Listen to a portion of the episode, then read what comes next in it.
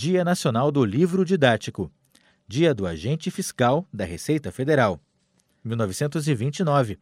Nascia Djalma Santos, lateral direito, ídolo do Palmeiras, campeão do mundo com a seleção brasileira nas Copas de 58 e 62. Ele nos deixou em 2013.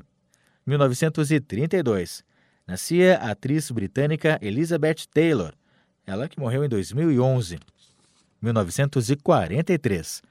Nascia Carlos Alberto Parreira, técnico do Tetra de 94, entre outras grandes conquistas.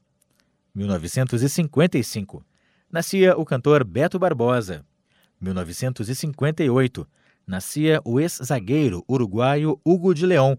No Grêmio, venceu o Brasileiro de 81 e a Libertadores e o Mundo em 1983. 2011. Morria aos 73 anos o escritor gaúcho Moacir Scliar.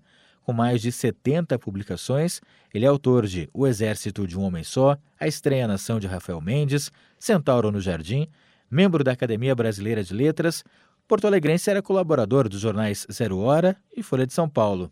Com a edição de Vicente Nolasco, falou Gustavo Gossen.